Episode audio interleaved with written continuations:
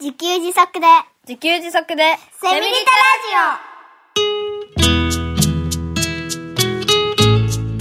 この番組は、パーマカルチャー研究所の三つくりゆうきが、自給自足で幸せなセミリタイヤ生活を送る知恵をお届けします。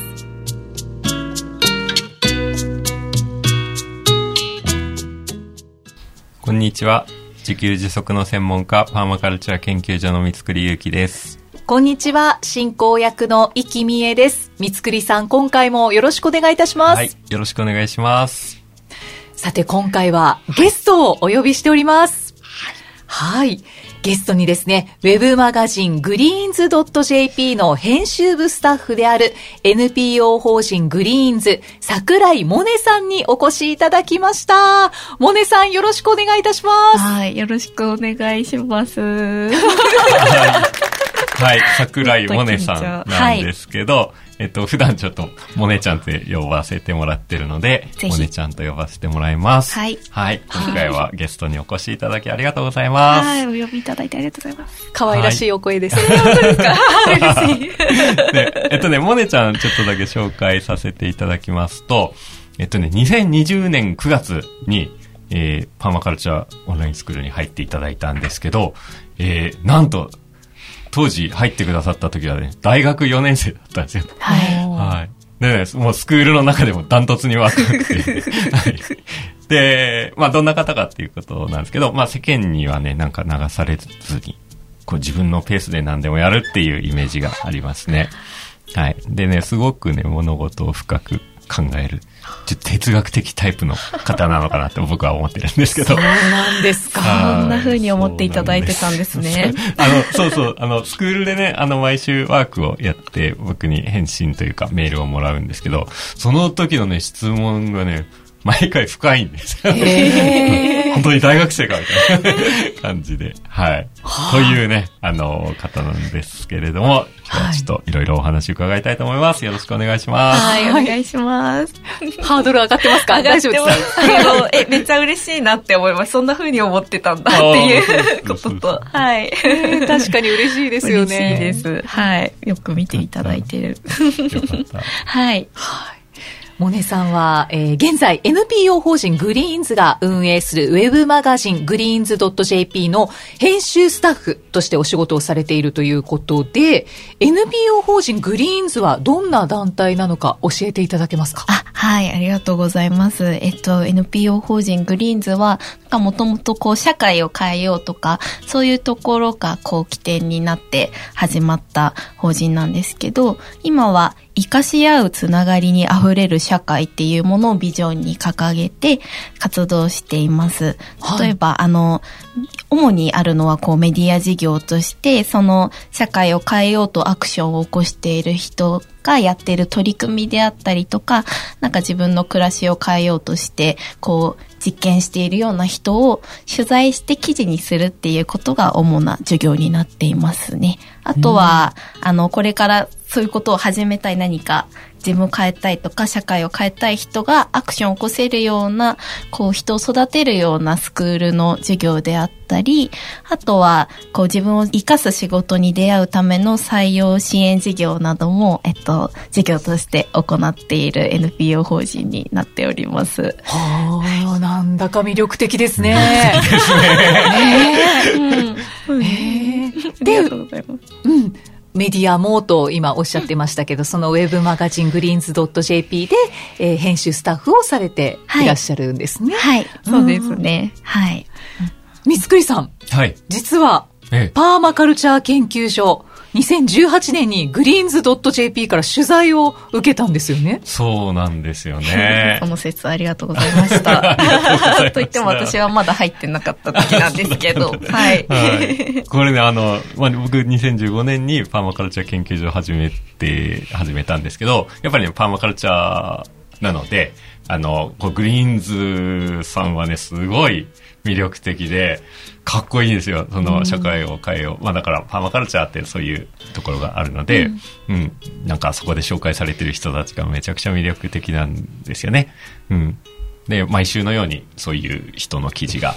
たくさん紹介されてて、すごいなと思って、もういつかうちにも取材に来てくれないかなとかって思って、なんか取材来てください的なね、あのメールもさせてもらったりして、はい。で、うん、なかなか、なかなかでもやっぱり北海道ですし、そんな別に大した活動もしてなかったので、なかなか取材に来てもらうってことはできなかったんですけれども、なんかそこからね3年ぐらい、だから2015年に知って、あの、取材来てもらったのが2018年8月で、ちょうどね、なんとね、僕が山暮らしを開始した翌日に、グリーンズの大学生スタッフさん、だから当時のモネちゃんと同じ立場の、あの、大学生スタッフさんが、ちょうど北海道に行く用があるからって言って、うちに来てくれたんですよね。へえ。で、あの、その彼女が、グリーンズに持ち帰って、ミスクリさんとこ面白かったよみたいな感じでね、言ってくれたっぽくて、翌月に、あの、ライターさんが本当に取材に来てくれたんですうわそうだったんですね。で、それはね、もうその時っていうのは山暮らし直後で、まだね、洗濯機もお風呂もない、設置できてない状況で、まあそれがね、結構リアル感があったのか、なんかすごいいい記事にしてくれましたね。うんうん。私も読ませていただきましたけど、もうなんかすごいわかりやすいけど、すごくポイントをついてる、もう素晴らしい記事って思いながら。はい。読ませていただきました。ありがとうございます。まさにそれこそ自給自足であったりとか、何かあた、今のその、なんだろうな、当たり前になってるような暮らしからちょっと変えたりとか、うん、そういうことを実践したい人に向けてとか、あとその中にある思想とか、そういうものもお伝えしてきているのなら、すごい今の感想もらって嬉しいなって思いました。いやーもうひしひしと感じました。ありがとうございます。ね、ね、モネさんは現在編集スタッフでいらっしゃいますけれども、はい。実は大学時代からグリーンズのボランティアスタッフをされてたんですよね。はい、そうなんです。うんうんうんこのパーマカルチャーに興味を持ったのはどんなきっかけだったんですか？えっと、大学時代、あの、私実はグリーンズに入ったきっかけは、大学時代に仕事に悩んでたからなんですけど、この、就職活動するときに、あの、あ、じゃあそろそろ始めるかって思って探してみたら、あの、探すものがこう、業種とか、業界とかでこう、IT、なんか情報産業とか、なんか職種の名前も全部わかんないな、みたいな状態で始まって、なんか思ってたのと違うなっていうか、なんかその、あの、お花屋さんがあるならお花屋さんで働こうみたいな感覚しか自分の中になくって、なんか探しても、すごく、なんか面白いと思えなかったりとか、なんか仕事ってこんな、なんか分けられ方なのかみたいなところに疑問を持って、わ、どうしようっていうふうに思った時に、なんかもっとワクワクする仕事に出会いたいなとか、もっと人が見えるような、こう、ものに出会いたいなって思って、あの、いろいろそういう情報を探してたんですね、就職にあたっての。その時に、あの、グリーンズ .jp に出会って、それで、そこでこう、自分のこう考え方だったりとか、これがやりたいとか、もっとこうなんじゃないかっていう、こう仮説を持って、こう、で、さらにそれを自分の仕事にしているっていう人たちが紹介されてることに、あ、こんな世界があるんだ、面白いなっていうふうに思って、で、ボランティアスタッフってご紹介いただいたと思うんですけど、インターンを募集していたタイミングだったので、あ、これは何をやってるのか知りたいなとか、こんな素晴らしいことを紹介してくれる人たちってどんな人なんだろうって思って、興味を持って、えっと、参加するようになりました。はい。うんうんで、パーマカルチャーでしたよね。であそうですねはい。その、えっと、グリーンズをやってた、今編集長が増村恵里子っていうものなんですけれども、えっと、昨年の3月、4月あたりまで鈴木直っていう編集長だったんですけれども、その鈴木直が編集長だった時代に、えっと、私入りまして、その鈴木直が、あの、さっき、生かし合うつながりに溢れる社会っていうものを目指しているってご紹介したんですけれども、それがすごくパーマカルチャーに影響を受けているものだったんですね。はい。それで興味を持って、特にですね、こう、例えば私が持ってる、まあ、例えば仕事の悩みとか、なんか、こう、夏とかもどんどん毎年暑くなっていくよね、みたいなことって、なんかそれは関係性を結び直すことで解決できる可能性があるよっていうことがすごい、あ、なるほどなって思って、なんか例えばまあ、ゴミをこう分別するとかのもまあ少しですけど、その暑さをちょっと止めるみたいなことにつながるとか、うん。なんか、それがすごい面白いなっていうふうに思って、うん。自分だ、なんか、ちょっとしたことで変わる可能性があるっていうことに、面白い、その関係性をデザインするっていう視点に、多分、パーマカルチャーとも通じるとこがあって、うん。そこにすごい興味を持って、はい、うんいましたね。ああ。じゃあ、もともとこう、自然とかにも興味があったんですかね？実は私そんなに興味がなくってうん、グリーンズに入ってからうん、あの、あ、そうかっていう風になったと言いますか。はい。例えば、あの、うち実家が、あの、実家で家の庭で畑みたいなのがあるんですけど、子供の頃は本当に全然興味なくて、もうゲームとか大好きだったし、なんか、あ、また行ってんなぐらいだったんですけど、それでグリーンズに出会った時に、こう、身近にある、こう、資源みたいなものとかを、こう、見る力がつくようになって、そう、ご飯とかもまあスーパーで買ってましたけど、そういえばうちに畑あって、それを送ってもらえばいいのかとか、なんか、こう、今まで興味なかったものが、こう、自分を生かす素材だったりとか、誰かを生かす素材として見えてくる、みたいなことで、あ、自然って面白いなとか、うん。あ、もともとこう遊ぶのとか好きだったんですけど、そういうふうにこう自然を自分の暮らしに生かすみたいな視点を持ったことがなかったので、うん、そそうなんです。それはこう、グリーンズに入ってから出会うことができた、なんだろうな、価値観というか、うんうん、捉え方でしたね。はいそうだったんですね。す。深いでしょ？う。ねえ、よどみなく、はい、自分の思いをお話しいただいて、ありがとありがとうございます。ねそう、モネちゃんすごいですよ、いろいろ考えててね。ねまあなんかね、そういう流れで、あの、大学4年生の時に、ね、パーマカルチャー研究所のオンラインスクールにはい参加していただいたんですけれども、そうですね。はい。なんかね、私。あの時ちょっと思い出すと、だから大学生だから、い。その、ね、あの、受講料もあるじゃないですか。うん。まあ大学生だから、大丈夫かな？って思っちゃって、あの、一回、あの、なんで入りたいです、うん。まあ相談してくれた時に、ちゃんと、ちゃんと、ご両親に相談してみてね あ言れって。、ちょうど、当時、あの、コロナが流行してたんですよ、新型コロナウイルスが。それで、給付金が出たんですよ。ああ。それを当てちゃおうって思って、それに使いました。ね、だから、懐かしいはいありがとうございました。ははいい。ね、なので、こう、ね、どうしてね、そんな風に、まあ今言ってくれたことかもしれないですけど、どうしてそう参加したいと思ってくれたのでしょうか？あそうですね。私も、うん、パーマカルチャーもちょっと実践的に知りたいなって思って、それで見つけたのが見つくり。それこそ、ね、グリーンズの記事も読んだと思うんですけど、あうんうん、それで多分出会って、そうですね。うん。もう結構そんな感じの軽い理由だったような気がします。あ、どんなんだったっけな。タイの、でも再破難の記事とかも読みましたし。あ、サハイなんであ、サハイナ、失礼いたしました。いや、全然大丈うんうんうん。でも、あとはやっぱり大きかったのは、こう、三つくりさんが生き方としてパーマカルチャーを、こう、捉えているところが大きかったと思いますね。もちろんその、パーマカルチャーってやっぱりこう、脳的な暮らしから、こうできていった思想だと思うんですけど、うんうんうん私はもうちょっとこう、生き方みたいな、こう、広いところで、なんか捉えてくれているところが、を多分無意識に受け取って、夫。はいはいはいなんかこれなら面白そうだなとか、うんうん、あとメールマガジンも受け取ってて、はいはい。メールマガジンを取ってた時に、なんか、ただ読むだけじゃなくて、あでもいいから返信くれたら、なんか、嬉しいよ、みたいなことを多分書いていて、はい。多分そのノリでこう送ってたら実際に返事をもらえたりとかして、うん。あ、こんなになんか、こう帰ってくるもんなんだって思ったりもして、うんそういう興味もありましたね。うんうんはいはいはいはい。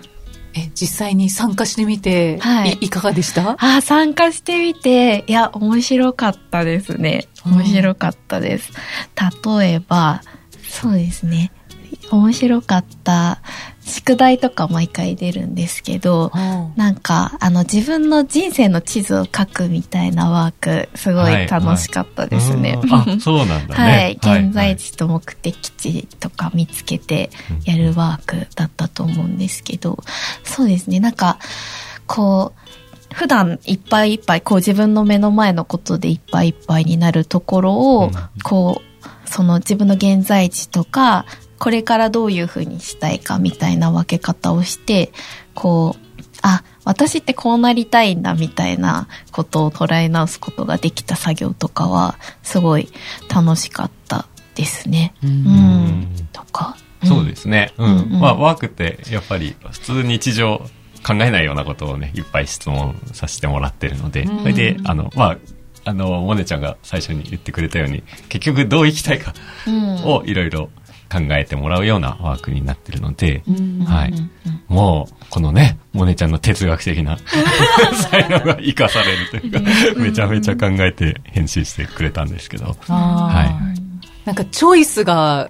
ね、やっぱり、三つくりさんが、モネさんのお人柄ご紹介してましたけど、はい。あ、そこが面白いって感じたんだって思いました。ああ、そうなんですね。はい。実際にこう実践したこととか何かありましたか？実践したことは、でもこの後ご質問でもいただくと思うんですけど、やっぱりこう仕事を選ぶっていうことは大きかったりとか、あとは、うん、なんか、どうしたいかなっていうのを常に考えたりとかしてましたね。えっと、あの、新卒で半年入社したんですけど、まあその時にも、あの、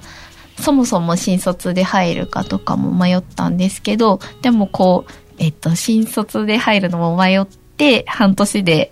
辞めて、今、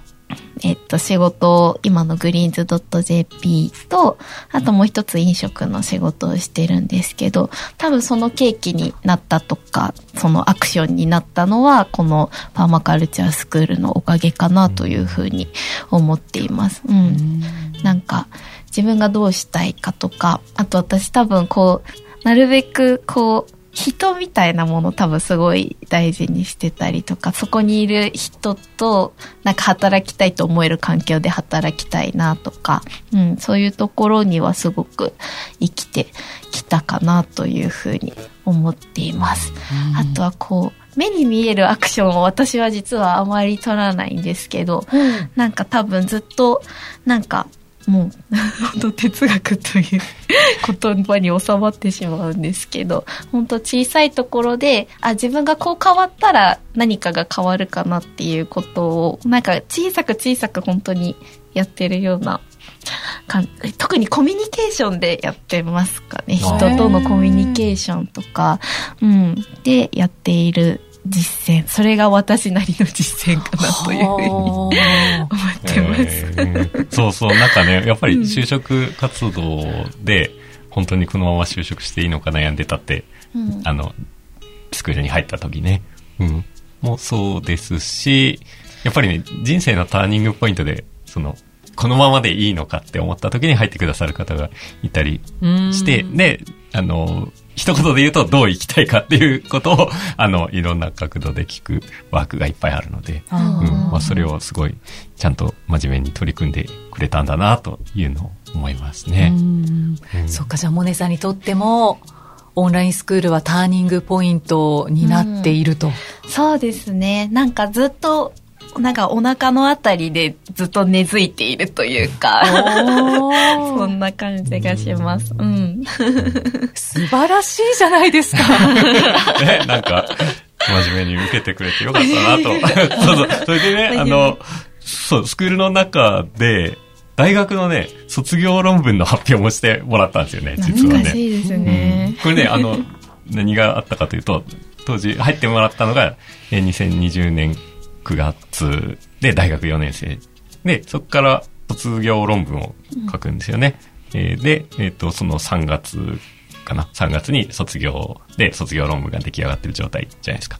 で、当時ね、コロナで、あの、なんか大学でも卒業論文の発表の機会が少ないみたいなことを聞いていたので、あの、あ、じゃあなんか、それだったらね、スクールの中でね、あの、発表してくれたら結構面白いかも。で、あの、もう、とにかく一番若いので、もう、え、そんな若い子が今な、どんなこと考えてんのって、みんな、あの、スクールの仲間もみんな興味津々だったので、はい、発表してもらったんですけど、うん。ちょっとその、その卒業論文のテーマとかってどんなテーマだったんでしたっけ、ちょっと思い出しながら喋るんですけど、えっと、地元っていうものが大きなキーワードになってて、私は福島県のいわき市っていうところが出身だったんですけど、なんか例えば、地元っていうと、なんだろうな、まあ、地元がそもそも考え方としてないよっていう方もいると思うんですけど、なんか、そうですね。なんか、私にとっての地元ってなんだろうとか、あの、結構人によって持っているものが違うなって思っていて、その地元っていうと、例えばこう、福島県だったらなんだろうな、実はカツオが有名だったりするんですけど、その中で海があるとか、こう、田舎とかそういうイメージとか、まあ実際にそういう産業があったりするんですけど、なんか自分が持ってる、こう、福島県いわき市地元っていうイメージは、なんか意外とミスタードーナツで喋っていることだったりとか、なんか、そういう高校生の中で、なんかこんなことしたな、ちょっと思い出っぽいっちゃ思い出っぽいんですけど、でもなんか、そういう風に思った時に、その、一緒に地元にいた人たちは、なんかどんな風になんか地元を捉えて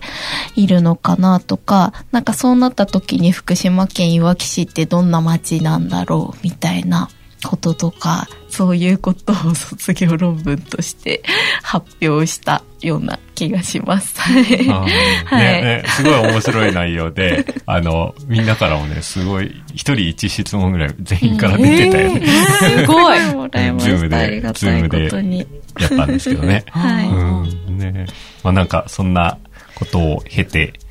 ね、モネちゃんはずっと進路を迷っていたっていうことだったんですけど、まあ新卒で就職して、で、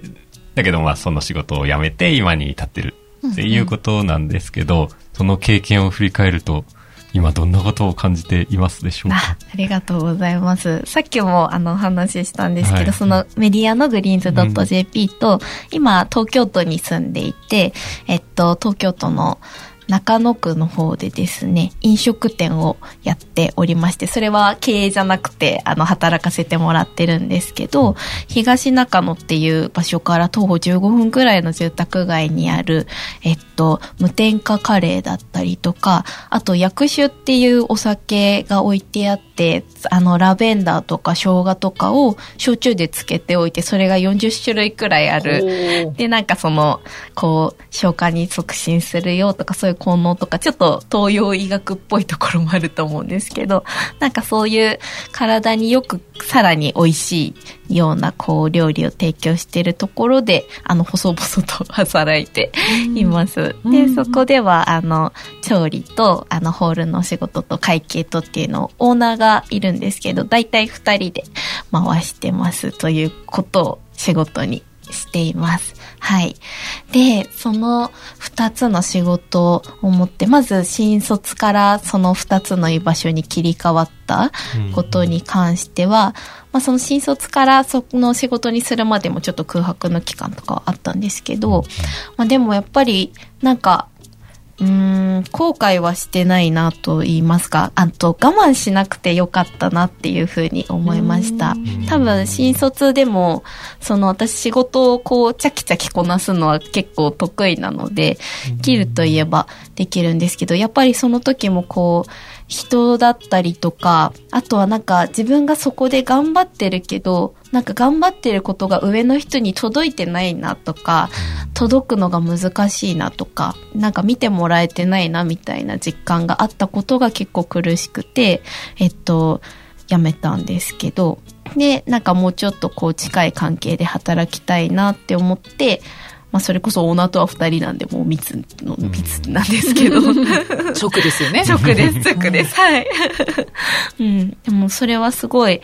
我慢しなくてよかったですね。ううん。んいや、なんか、あの、これ言っていいかわかんないんだけど、はいあの、あの頃話してたことを思い出して、結局、あの、新卒働いてみようと思いますって言った時に、そのね、留学のつもりで、ちょっと行ってみようと思いますって言ってたんですよね。ほううん、で、あの、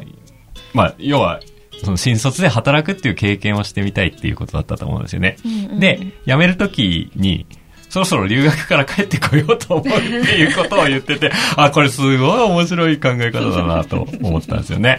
うんうん。で、まあなんかね、あの、その留学、就職なんですけど、留学経験を持って、今そういう働き方になってるっていうことですよね。うん、そうですね。ううんんうんうん。なんかいい意味で軽いですよね。だって新卒で採用してもらうには、もうここで一生働いていくんだみたいな意気込みで就職する人もいるわけじゃないですか。そうですね。ううんんうんうん。確かに、そこの身軽さというか、なんか私何でも多分、ちょっと調査員みたいな気持ちでいるところがあってなんか、こう、飲食とかもメディアとかも、なんかそこでどんな仕事があって、どんな人がどうやって働いてるんだろうみたいなことを常に、なんかちょっと多分頭の片隅に置いているというか、もちろん仕事もするんですけど、なんかそういう多分、こう、いろいろやっぱ生きる中で、ちょっと調査をしていたいというか、なんかどんなことがこの世ではあるんだろうみたいなことを、もちろんそれは旅だったりもすると思うんですけど、その仕事の中で生きてる、そこに人が生きてるみたいなことをやっぱり見ていたいなとか、うん、思ったりしてますね。なんかだからその気持ちちょっと学者っぽいところもあって、それは仕事としてどうなのかは置いておいて、そうなんで、だからちょっとこう軽い気持ちでなんか新卒も留学だとか言っちゃってみたいな。ことはあるのかもしれないなと思いました。うん。いや、素晴らしい探求心だと思います。ねいや、うんうん、すごいいい、すごいいいですよね。なんか、いろいろありますからね。うん一つの、一つの会社で働くのは、それは道ですけど、それだけじゃないと思うので。そうですね。はいうんうんうんうん。確かに。なんか、一つの会社で働かなくてよかったのは、こう探求できる幅が広いっていうのは大きいかもしれないですね。いやーちょっと探求心はモネちゃんの才能なのかもしれないですね。あ、本当ですね。えーじゃあ今、その飲食の仕事、メディアの仕事をされていて、はい違う業種ですけれども、はいどんなこと感じてます？かああ、そうですね。そもそも飲食はやっぱりこう体を使って、なんだろうな、もう、その仕事に淡々と向き合うみたいなことで、メディアの方は、なんかもう少し考えたりとか、なんか、どう、なんか、どうしたらこう、そのメディアが届くとか、なんか読者に届くのかなっていうことをデザインしたり、またその読者もそうですし、その社内でコミュニケーションを取るときも、あの、飲食は、こうその場で、あの、これありますかねっていう、こう人と人で、なんだろうな、できるんですけど、今ね、えっと、メディアの方は、こう、完全にリモートで、あの、パソコンを通じて、あの、ツール、その、を使って、文字ベースでのコミュニケーションをするので、なんかその中で、なんかどうしたら伝わるのかなとか、あ、伝わらなかったなとか、まあそういうことを、うん、感じたりしていますね。その仕事としての、こう、違いも面白いし、その、それぞれの仕事の中でこう自分が活かせることと活かせないなって思うこともすごい見えてきたり、うん、してますね。うん。うんうん確かにそうだ。飲食は直接的ですけど、そうですね。ねメディアって間接的だから、そうなんですイメージしながらっていうのが必要ですもんね。はい、そうなんですよ。うん、その違いも面白いし、うん、あ、なんか、意外と自分は、なんか、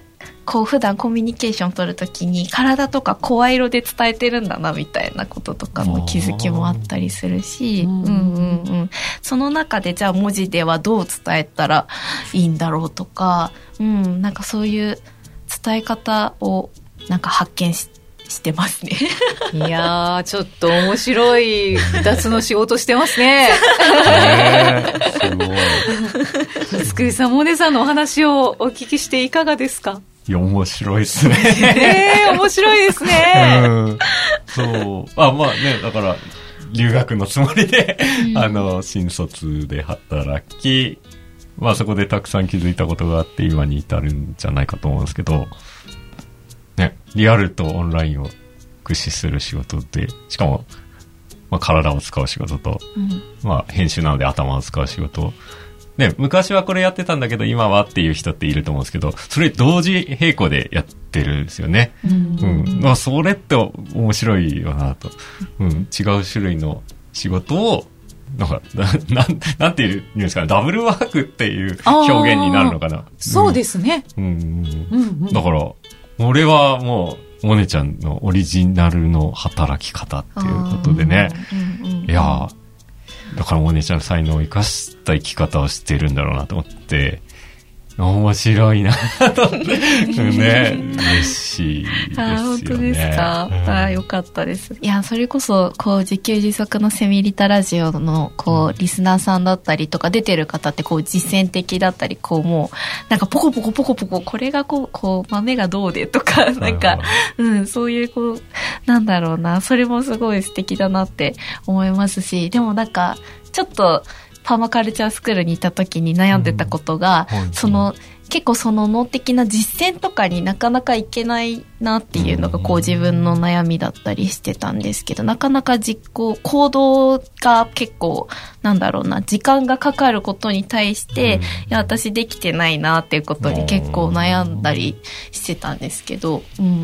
ん。でも、なんか今のお話聞いて、そっか、思想、なんかその哲学とかすごい、いろいろ捉え方とか言ってくださってましたけど、なんかその才能を生かして、今もうなんかやっているといえばやってるんだなというか、なんかその、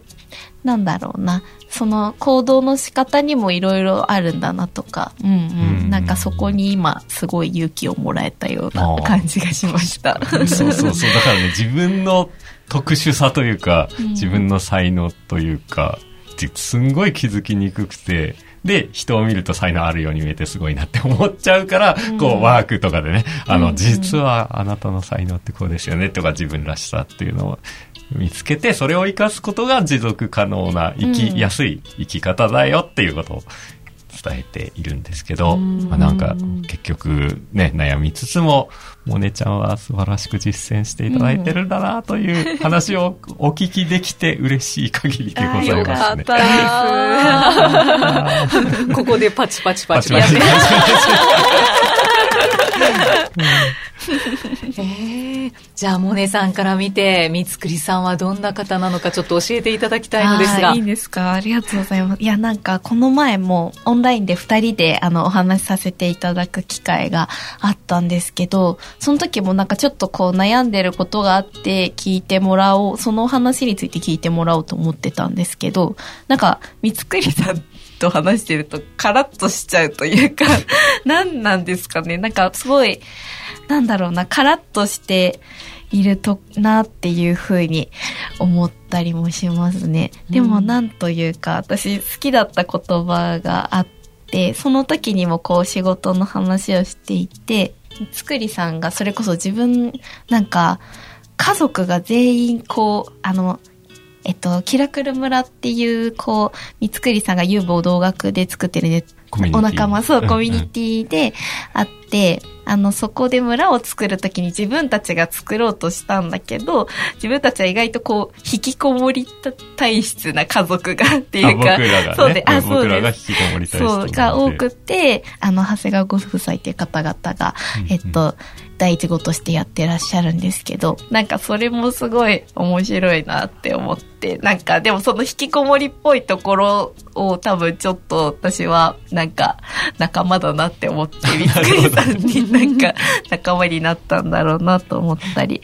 するんですけど、はい。そっかそっか。そうそうあ。その前そんな話をしてね。だから、ユーボ同学村を作りたいとか言って、あの、気づいたのは自分自分っていうか、うちの家族、僕も含め、あの、引きこもり体質で、あの、そんな人が来られるとちょっとドキドキしていみたいな、そんな話をしてたんですけど。面白いです。なんかその、なんだろうな、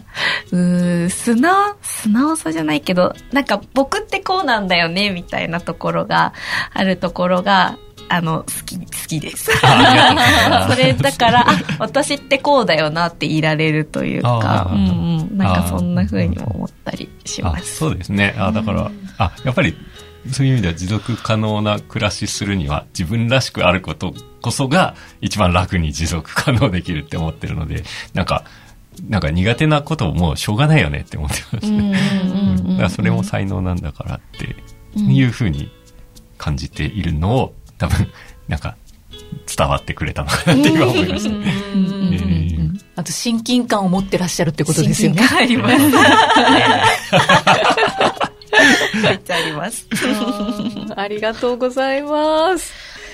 では、最後にリスナーの皆さんにメッセージをお願いいたします。お知らせもありましたら、ぜひ、はい。どうぞ。ありがとうございます。えっと、自給自足でセミリタラジオをお聞きの皆さん、あの、話を聞いてくださってありがとうございました。いや、私の経験が、多分、自給自足ってお話、今回ほとんど出てこなかったので、皆さんにどう届いているのかわからないんですけれども、なんかこういう、なんだろうな、人もいるなとか、まあ私は今20代くらいなの女性なんですけど、まあ、あ、こんなことを考えながら生きてるんだな、みたいなことを面白がってもらえたら嬉しいなというふうに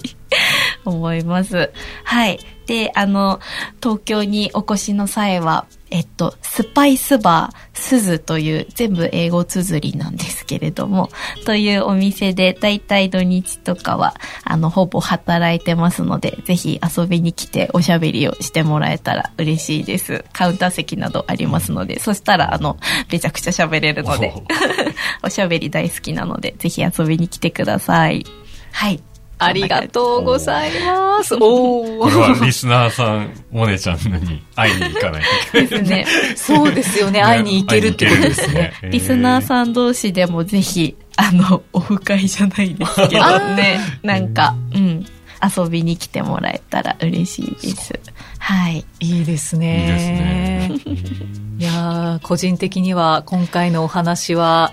あの、実践のパーマカルチャーはたくさん聞いてきましたけど、そのなんか思想の方のパーマカルチャーは、こんなに具体的に聞いたのはもしかしたら初めてかなって思いました。そうだったんだ。はいねうん確かに。うん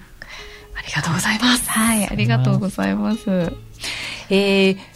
パーマカルチャー研究所がグリーンズ .jp に掲載された記事のリンクをエピソードの概要欄に貼っていますので、ぜひご覧になってみてください。今回はウェブマガジングリーンズ .jp の編集スタッフである NPO 法人グリーンズ櫻井杜音さんにお越しいただきました。杜音さんありがとうございましありがた。とうございました。そして三つくりさん今回もありがとうございました。はい、ありがとうございました。